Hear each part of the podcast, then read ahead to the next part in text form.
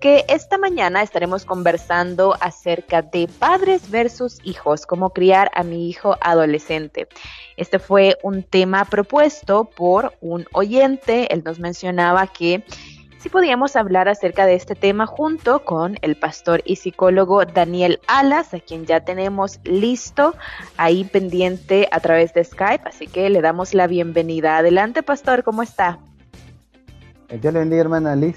Gracias a Dios estamos muy bien, contentos de poder estar en este programa y que nuestra gente también tenga la oportunidad de, de sintonizarlo para Dios mediante tener algunas recomendaciones que nos ayuden este es un tema bien complejo porque la crianza de los hijos eh, podríamos leernos 20.000 eh, libros y siempre vamos a tener algo que aprender para todos los que somos padres.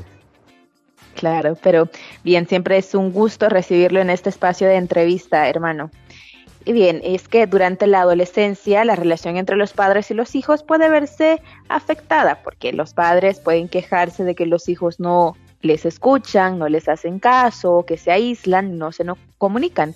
Y los adolescentes, por su parte, también se quejan de sus padres, que no los entiende. Se entra entonces en un bucle de discusiones y en ocasiones se abre una profunda brecha difícil de cerrar, pero por eso es necesario tener espacios en donde los padres puedan instruirse y precisamente ese es nuestro objetivo en esta mañana. Dios quiera que podamos aprender algo en esta mañana y lo llevemos a la práctica. Bien, pastor, en términos generales, ¿qué le parece este tema de los padres versus los hijos?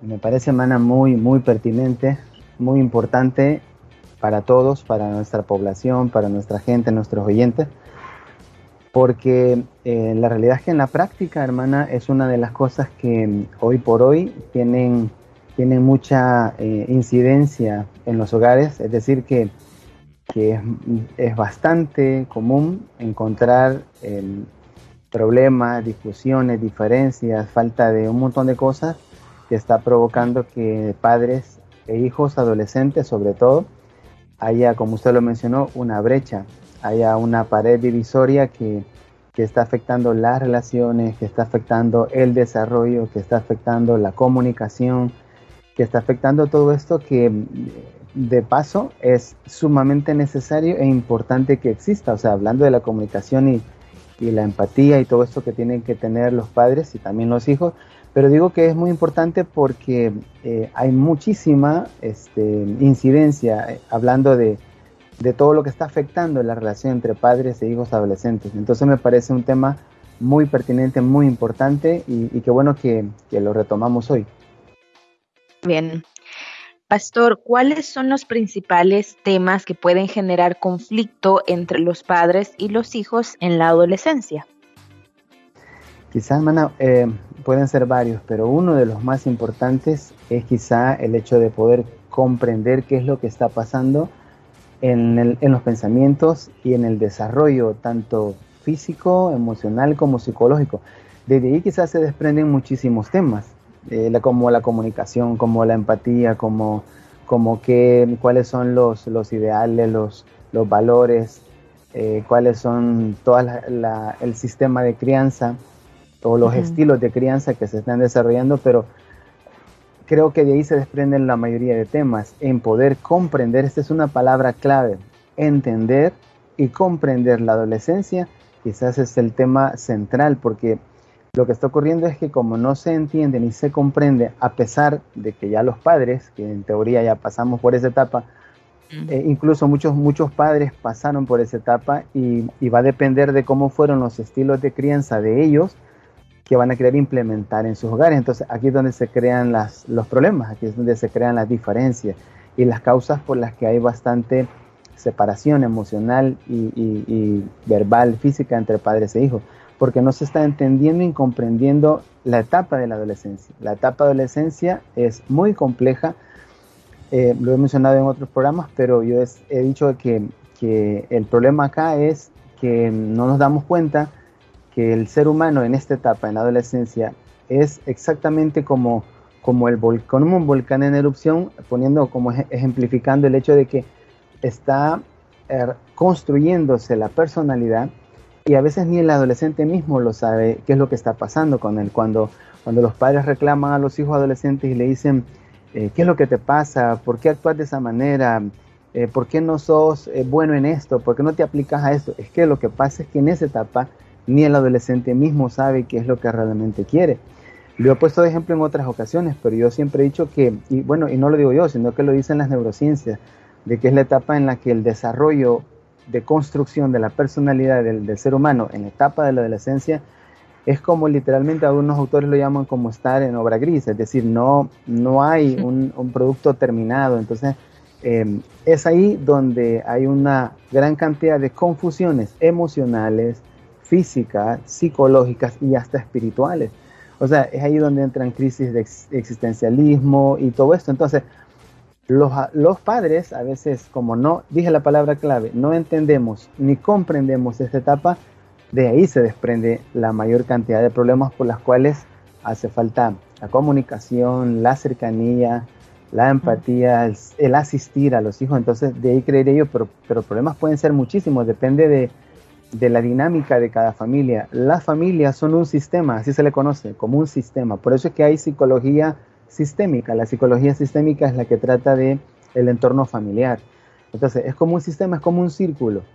Y por eso se dice que es un sistema. Cuando hay un conflicto, ya sea de padre a hijos o de hijos a padres, o incluso entre cónyuges, que también afecta a los hijos, entonces el sistema se rompe. Y ahí es donde viene una cantidad de problemas que tardaremos muchos programas en explicar qué cosas van a, a producirse a partir de ahí. Claro. Pero si podríamos o si pudiésemos agrupar algunos problemas, yo quiero mencionarle algunos de los cuales nos mencionó nuestro oyente que hacía la sugerencia de este tema. Y él nos mencionaba acerca de los problemas que se daban con sus hijos adolescentes, es que no quieren asistir a la iglesia, les también les ocasiona mucho trabajo, mucho conflicto cumplir con actividades dentro del hogar y esto lleva a que los hijos vean como un contrincante a, su autoridad en casa, que son sus padres. Entonces, acá a mí me surge una pregunta, pastor, y es que si el hijo adolescente no quiere asistir a la iglesia, ¿hay que obligarlo?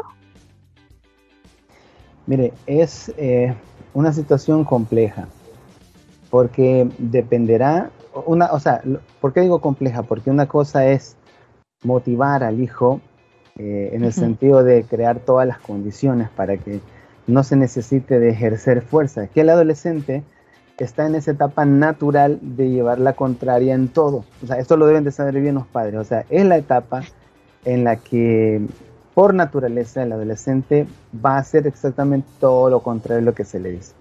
No es una regla general, digamos, para el 100% de adolescentes. aquellos padres de familia que no tienen este problema o que sus hijos eh, están, digamos, en la disponibilidad de ir, aunque sea no, no a gusto, pero acompañan a los papás y van, pues qué bueno por eso, pero la mayoría no.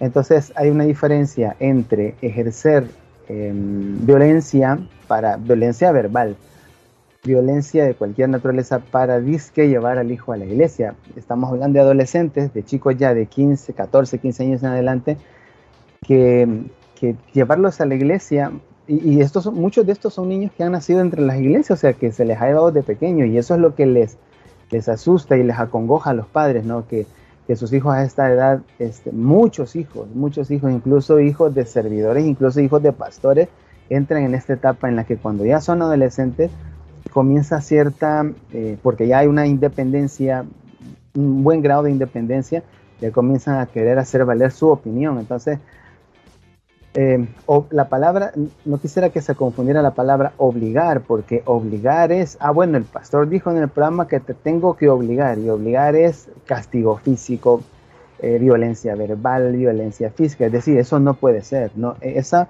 es contraproducente. Todo tipo de violencia, incluyendo verbal, porque le estoy hablando que yo estoy trabajando con algunos adolescentes y expresiones muy feas, muy denigrantes, con el fin de llevarlo a la iglesia. Entonces, ese fin, ese fin, este, puede generar un gran riesgo. O sea, yo me puedo llevar a mi hijo amenazándolo, por ejemplo. Le voy a explicar algunas amenazas. Te voy a dejar de pagar la universidad, te voy a dejar de pagar el colegio, te voy a dejar sin cenar, te vas a quedar durmiendo en el sofá. Por ponerle algunas pequeñas, o sea, pero violencia física, de, de, abusos, de, abusos verbales, ¿no? Por el fin de llevarlo a la iglesia. Entonces se pierde el objetivo original, porque yo puedo obligar a mi hijo y puede ir muy molesto a la iglesia, pero me voy a ganar un enemigo en casa. Lo voy a tener sentado ahí, a lo mejor ni va a poner atención, o tal vez sí, esperando nosotros que haga un milagro Dios ahí, que lo toque, lo convierta en un evangelista esa tarde. No va a ocurrir. Entonces me voy a ganar un enemigo en casa que va a cerrar su espíritu. Esto algunos autores lo llaman el cerrar su espíritu, es que luego no va a haber comunicación con mi hijo.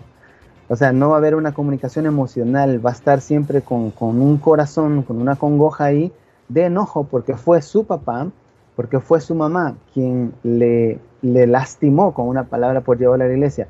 Ojo, no estoy diciendo que cómodamente lo deje en casa, porque también la Biblia nos manda el hecho de, de, animarlo, de, incentivarlo, de incluso de inquietarlo, ¿verdad? como la palabra del Señor nos enseña, pero, pero tenemos que tener mucho, mucho tacto con el sentido de, no excedernos, por ejemplo, expresiones como aquí en esta casa mando yo, vos no mandás, aquí sos un cero a la izquierda y se va a hacer lo que yo digo, entonces te vestís o te vestís para la iglesia. Entonces, esto puede traer también un efecto contraproducente en el corazón y en las emociones de un, de un hijo. Lo mismo ocurre con las actividades en casa, ¿no? De, que se termina casi este, ofendiendo o, poniendo en, en, riesgo mi relación con mi hijo, con tal de que él haga algo en casa. Entonces, em, es, es, es, una línea muy delgada que no se debe de, o sea, de decir, bueno, ya no, no quiere a la iglesia, pues no lo llevo, no, pero tampoco que eso vaya a invalidarle como persona, porque recordemos esto, todos los padres que nos están oyendo deben de entender esto. Es un adolescente, pero es una persona que tiene dignidad, que no podemos sobre eh, pasar por encima de, su, de la personalidad de él, de sus emociones, de sus decisiones. Sobre todo entendiendo lo que ya dije, que está en construcción y que es muy delicada la etapa en la que podemos perder una comunicación por mucho tiempo. Claro. Y pastor, acá yo quiero recordar una frase que recordé hace algunos, que, escuché, perdón, hace, hace algún tiempo, que en una predicación que decían que de pequeños los hijos admiran a sus padres, son sus superhéroes, ¿no? pero de adolescentes los juzgan, o sea, los están viendo con una lupa y están observando la congruencia, si lo que hace está en concordancia con lo que dicen. Entonces acá podemos aplicar esto mismo, pastor, en el tema de eh, llevar a los hijos a, la iglesia, los que no quieren ir, ¿no? A veces puede ser, y, acá un poco eh, hay que ser honestos y hablarlos desde la experiencia, ¿no? Todos hemos sido adolescentes. Em, a veces esta, esta cuestión de, estarnos cuestionando todo no nos lleva a cuestionar incluso a nuestros mismos padres, de decir, bueno, pero mi papá me está diciendo que vaya a la iglesia, pero él va siempre todos los domingos y cuando regresa, regresa todo enojado, regresa a gritarle a mamá, regresa a gritarnos a nosotros, entonces puede ser que esta incongruencia también es la que esté provocando esta resistencia. Eh, es correcto, yo podría mencionarle muchos casos de algunos adolescentes que incluso por el modelaje, por ese modelaje, digamos, incongruente, incongruente han llegado a, enemistarse con Dios, a enemistarse con las iglesias, a enemistarse con todo lo que tiene que ver con, cosas espirituales, porque hay una incongruencia. Entonces, eh, y sobre todo que le estamos em, ejerciendo, digamos, violencia en el nombre de Dios, es decir, por ir a la iglesia. Lo que usted dijo es totalmente real, es decir, lo que debemos de modelar, si queremos que, si queremos que nuestros hijos tengan el buen ánimo, tengan el deseo, tengan la voluntad, porque todo esto está incluido, este, más, más que lo que decimos, tiene que ser lo que hacemos por ellos. O sea que cuando nuestros hijos les invitamos a la iglesia, estén completamente convencidos que es por el amor y por la preocupación que como padres sentimos por ellos. O sea, cuando un padre tiene interés amor y, cariño y, trata de, demostrárselo siempre al hijo, no solo a la iglesia, a cualquier actividad en la casa, cualquier cosa que realicen o quieran realizar, el hijo va a tener claridad de cuál es el objetivo del papá. El problema es que entre adolescentes y, padres se ha generado una brecha a partir de la, de la falta de empatía, de la, de, otra vez le digo la palabra clave, de entenderlo y comprenderlo. Cada padre de familia, y aquí ya entra una parte psicológica bien importante, cada padre de familia debe de procurar conocer la condición de personalidad de su hijo. Habrá hijos que necesitarán quizás que el papá o la mamá tenga que hablarle un poco más, mm, con, con mucho más temple, ¿no? Pero hay hijos que no, hijos que son más dóciles, que su personalidad son así, que no necesitan eh, de, tanto para poderse ganar la voluntad y el corazón de ellos. Entonces, es clave que los padres traten de comprender eh, el carácter y la personalidad de su hijo para que en base a ello puedan eh, procurar ganar la voluntad y así el hijo pueda comprender que, lo único que el padre desea es un bienestar para él. Pero cuando ya se crean estas diferencias es cuando ya hay un, ya hay un, un querer ganar, ¿no? Eh, quiere ganar. El padre quiere ganar, el hijo quiere ganar. Entonces, como lo dice un libro que, es muy bonito de Gary Chapman, que se llama Todos ganan, cuando alguien gana y el otro pierde, ya se arruinó todo. Porque no debe haber quien pierda en casa, sino todos deben ganar. Gana el hijo, gana el padre, gana el padre gana la madre. O sea, si todos ganan, entonces habrá más eh, probabilidad de que funcione bien esa, esa sintonía y esa dinámica familiar. Bien, Pastor, ahora quiero que pasemos a otro tema y este es algo muy importante y es la disciplina, cómo aplicar la disciplina, porque claro, debemos, o los padres más bien en este caso, deben criar con amor, animar con amor, respeto y todo, y pero ¿qué pasa con la disciplina para aplicarla? Hay quienes dicen que los padres deben ser amigos de sus hijos. Hay otras personas que totalmente en desacuerdo. Los padres no pueden ser amigos de sus hijos porque si no se pierde esta figura de autoridad. Pero ¿qué podemos decir al respecto? ¿Los padres deben o pueden ser amigos de sus hijos? Yo creo que pueden, yo creo que pueden. O sea, la, terminología no debe irse a los extremos, ¿no? Porque si decimos que solo son amigos, eh, se pierde el, la autoridad, se pierde esa, esa figura paterna. Este, el hijo debe saber que sobre todo son sus padres, son quienes tienen la responsabilidad de velar por él. Entonces también este, debe de reconocerse como una figura de autoridad. No puede ser solamente la figura de autoridad porque este, esto pasa, les, le mencionaba yo a unas personas hace unos días que esto pasa cuando uno pone a dibujar a un niño, por ejemplo. En, psicología el dibujo se utiliza para, hacer evaluaciones psicológicas. Entonces cuando uno le dice a un niño, dibújame una familia, entonces, y el niño dibuja primero al papá o a la mamá, por ejemplo, pero generalmente al papá y lo hace en un tamaño más grande que los demás, son dos cosas, o le admira o le teme. Pero un temor no saludable, o sea, es un apego no saludable. ¿Por qué? Porque si solo se ve como una figura de autoridad, puede llegar a desarrollar miedo. Y el miedo no es saludable. Una cosa es autoridad y otra cosa es temor.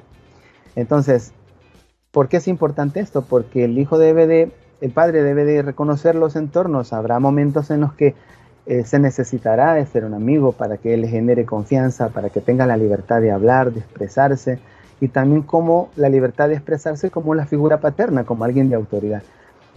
La disciplina debe de existir. No puede haber un niño ni un adolescente que no tenga límites. Los límites para eso han sido creados. De hecho que los límites están en la, en la Biblia, están los límites mm. em, y las normas para todo. Las normas han sido puestas para eso. Una familia sin normas, una familia sin límites, eh, hay descontrol, no hay, no hay una, una línea eh, como un camino para seguir. Lo que ocurre es que depende de cómo se instalan estos límites. Los adolescentes, sobre todo, por esa, por esa condición en la que ni ellos mismos saben qué es lo que quieren o, se han replanteado. Tanto así es esto que le menciono, por ejemplo, hay, hay, hay, jóvenes en este momento, porque como ahora son de dos años los bachilleratos, estamos viendo niños de 17 años en la universidad. Entonces, llegan a la universidad con ilusión de una carrera y después de un año se dan cuenta que esa carrera ya no les gusta y se quieren cambiar y vienen los papás y se frustran. Pero estamos hablando de un niño. El cerebro termina de desarrollar a los 25, 26 años. Entonces, entre los 15 a los 20, 23, es muy probable que en, talentos, que en, que en vocaciones, que en, que en, carreras eh, haya un margen de error para poder equivocarse. Los límites exactamente han sido diseñados para eso, porque los padres van a procurar ir orientándole al hijo en ese caminar. Lo importante es que los límites sean establecidos. El elemento o la expresión de apoyo más importante es el amor. O sea, que esos límites vayan en función de demostrar el, apoyo amoroso. O sea, ojo con esta palabra clave. La expresión de apoyo amoroso, esa debe de ser el aspecto más importante en la crianza o en la colocación de límites, porque somos los adultos quienes vamos a, en teoría, a entender mejor la vida para ir eh, delimitándole a nuestros hijos adolescentes lo que les conviene y los que no. Pero estamos hablando que esto dependerá de la dinámica familiar. Le pongo el ejemplo, o sea, ahora mismo yo tengo algunas personas con las que estoy trabajando que tienen 28 años, 30 años y sus papás para ir a tomarse un café a la esquina de la colonia no, no los dejan, o sea, hay límites y casi, o sea, estamos hablando que eso ya es algo exagerado. La adolescencia va desde los 13, 14 años y terminará allá por los 20 años probablemente y dependerá de la madurez del hijo, porque hay muchachos que a sus 18 años tienen un nivel de madurez muy interesante y hay otros que tienen 30, 35, 40, pareciera que tienen 15, ¿no? La dinámica, la dinámica familiar es muy importante, por eso otra vez repito, los padres deben de conocer, deben de esforzarse por entender la personalidad de su hijo y en base a ello poner límites, poner normas para que ellos comprendan que con ese apoyo amoroso se les está guiando hacia un fin mejor. Muy bien. Pastor, quiero hacer una recapitulación de algunos elementos que yo he anotado respecto a este tema y si usted, audiencia, quisiera anotarlos, pues listo, lista, porque voy a compartírselo. Pastor, si hay algo en lo que eh, tal vez lo anote mal y usted quisiera corregir, pues adelante, me lo dice. Pero bien, vamos entonces. El primer elemento que yo he anotado de esta entrevista es entender y comprender la adolescencia. Lo segundo, animarles a los hijos a, hacer ciertas actividades como ir a la iglesia o, hacer los quehaceres sin faltarles el respeto. El tercero, moldear con el ejemplo. El cuarto, saber reconocer el temperamento de los hijos. El quinto, se puede ser amigo de los hijos, pero sin irse a los extremos. Sexto, la disciplina se establece por medio de los límites y normas y éstas deben respetarse. Y por último, el séptimo, los límites deben ir en función de la expresión del amor hacia los hijos. Es correcto. ¿Algo más que agregar, pastor? Eh, yo diría eh, que mm, es muy importante en esto de la dinámica familiar, es muy importante que, que mm, usted lo mencionó, pero quiero recalcarlo. El modelaje, o sea, lo que decimos con lo que hacemos, sea el mayor ejemplo para ellos. O sea, es, como lo hemos dicho ya en, otras, en otros términos de, evangelismo, por ejemplo, el mejor testimonio, y, hablando de los hijos también, el mejor testimonio es lo que ellos ven que nosotros hacemos y cómo lo hacemos. Muy bien, entonces, ahora, pastor, pasamos a las intervenciones de nuestra audiencia. En Facebook están pendientes de este tema. Ceci Hernández nos está comentando. También Avi Ramírez nos dice, qué buen tema. Gracias en femenino por siempre edificar a la audiencia con temas de gran importancia en la familia, trabajo, en casa y en la congregación. José Mejía, buen tema en desarrollo. Preparados a aprender. Daisy García Funes, Dios les bendiga, hermanos.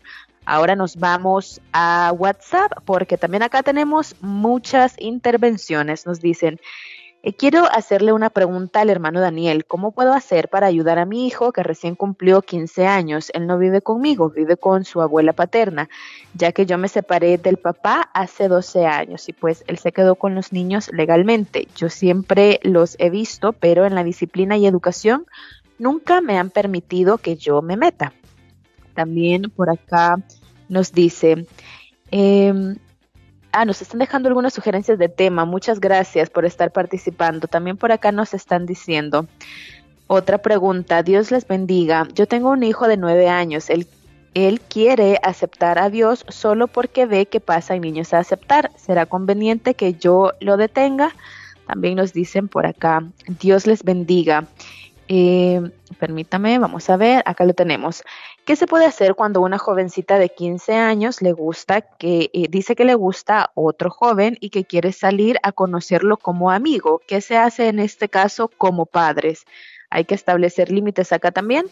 También por acá nos dice Beatriz Lazo eh, que nos está escuchando. Muchas gracias, bendiciones. Nos dice, para mí ser amigo de los hijos es primordial. También tenemos otro mensaje por acá y nos están eh, diciendo siempre acerca del modelaje, lo importante que es la coherencia de los padres. Ese es, esa es la mejor manera para motivar a los hijos a buscar de Dios. Muy bien, vamos entonces a comentar estas intervenciones, pastor. Sí, con la hermana que primero dijo que, que su hijo de 15 años y no, y no vive con él. Eh, es un poco complicado porque para establecer límites y para crear normas se necesita de estar, de estar cerca, ¿no? de estar ahí con él.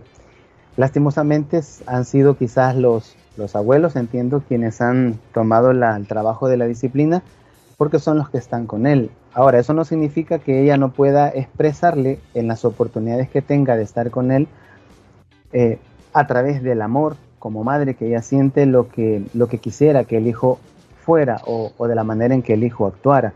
Si bien es cierto, la disciplina estaba a cargo, no se puede crear disciplina a distancia, o sea, es, porque hablamos del modelaje también, de estar cerca, de hablarle. Pero ella puede aprovechar al máximo el tiempo que tenga cuando está con él y en lo que habla y en lo que le dice, que deje expresado todo el amor que como madre tiene. O sea, ella puede decirle, yo quiero que, usted que tú seas así, que hagas esto, que estudies acá, que te comportes así, que actúes de esta manera pero obviamente va a ser difícil eh, que ponga, digamos, como reglas porque han sido los abuelos quienes han estado con él y quienes tomaron casi la paternidad de él. Pero eso no significa que ella no pueda, digamos, eh, intervenir desde el corazón, desde el amor que ella tenga hacia su hijo. La hermana que, menciona que su hija tiene nueve años, eh, no se lo impida. El Señor lo dijo, no, no se los impidáis, déjenlos venir este, es un corazón puro, es un, a esa edad es un corazón eh, tan, tan puro y tan lindo que todo lo que puede expresar en amor al Señor hay que dejar hacerlo. Si ella quiere entregarle su corazoncito a Dios, puede hacerlo. Hay que recordar que, que Dios es quien pesa los corazones y cualquier intencionalidad, por muy infantil o pura que sea, mejor. O sea, que, que, que la deje, que, que, exprese todo lo que pueda por, por amor al Señor, porque los niños también aman al Señor. O sea, nueve años ya es una edad en la que, si bien es cierto, no, no ha desarrollado eh, su, su, gran potencial, pero qué lindo que a esta pequeña edad ella ya tenga este, su corazón, sus pensamientos y emociones también, porque están incluidas en poder darle su vida a Cristo, que, que lo deje.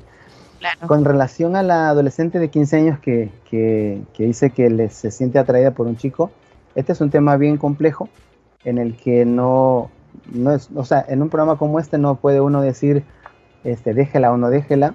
Lo que sí es importante es que los padres tienen que comprender es que de alguna manera, este, quitando la palabra noviazgo, todo adolescente debe de, relacionarse con sus pares y sobre todo con sus pares de, de, su, de su sexo opuesto. O sea, no es malo que las niñas interlocuten con, con los varones y los varones con las niñas eh, lo que deben de tener los padres es esa confianza como para explicarle a la niña o al niño que está en una edad en la que solamente deben de conocerse siendo amigos, porque el problema es que, que si se abre una puerta a decir, yo a mi hija desde bien pequeña le, le dejé ser, le dejé tener novio o le dejé tener novia, aquí entra muy, muy importante la situación de la personalidad, porque algunos niños tendrán eh, bien establecidos sus límites a través de sus papás y otros no.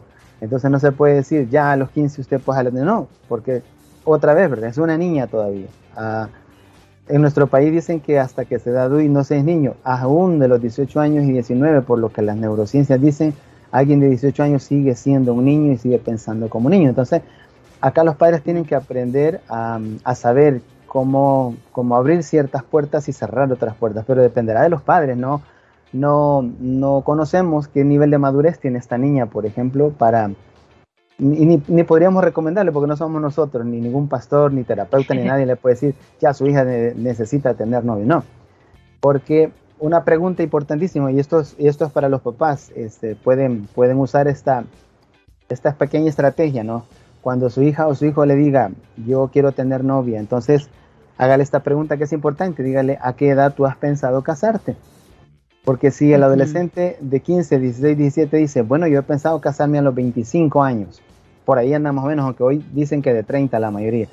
Entonces es bien fácil, ¿cómo vas a andar 15 años de novia con alguien? No puedes andar 15 años de novia. Entonces quiere decir implícitamente que no es tiempo para que tenga novio, para que tenga novio, porque está muy pequeño, debe de, de enfocarse sin necesidad de restringirle que se relacione, porque este es el problema que por miedo, pues los encerramos en el cuarto y les ponemos policía para llevarlos a la escuela, que regresen y que no interactúen con nadie, y construimos a alguien que llegó a los 20, 25 y después no puede ni relacionarse con nadie.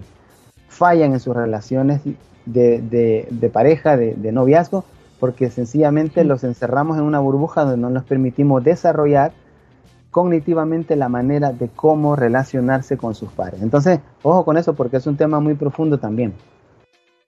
Claro, un tema que podemos tocar también acá en el programa, Pastor. Definitivamente sería muy bueno porque ahí podríamos despejar muchas dudas de incluso de, muchos adolescentes, ¿no? Claro, eh, le comento esto porque seguimos recibiendo mensajes respecto a este tema en específico de cómo saber si, si es conveniente, si le dejo a mi hija o a mi hijo que tenga esta relación. Entonces veo que es eh, un tema que preocupa a muchos eh, a muchas madres y padres de familia que nos están escuchando. Pero bien, esto lo podemos dejar para otro programa. Bien, hemos llegado hasta acá, pastor y audiencia, con esta entrevista. Sin embargo, antes de despedirnos, como siempre, nos encantaría que nos dejara un número de contacto, un correo, cómo podemos hacer para poder tener eh, una asesoría o una consejería con usted, pastor. Bien, el número de teléfono es 7609-6442. Ese es el teléfono 7609 6442. Eh, también el correo electrónico, si quieren escribirme acá, es Dani Alas con una I, Y, Dani Alas, arroba gmail.com.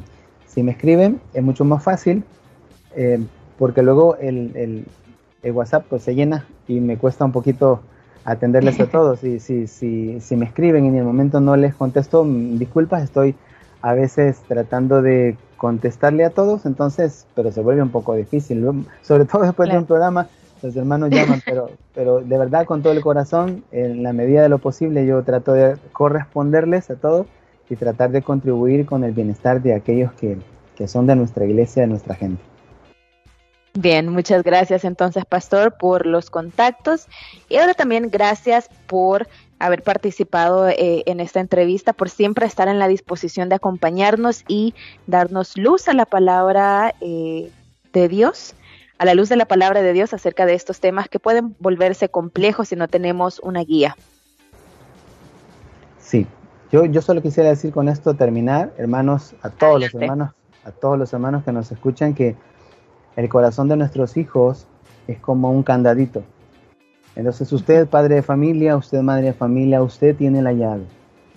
Solo que debe de, abrirlo con esa llavecita sin necesidad de, un alicate, sin necesidad de un desarmador grueso, sino usted es la llave. Coloque la llave en ese corazón, ábralo, porque una vez se abra, entonces se podrá trabajar mucho mejor con ellos.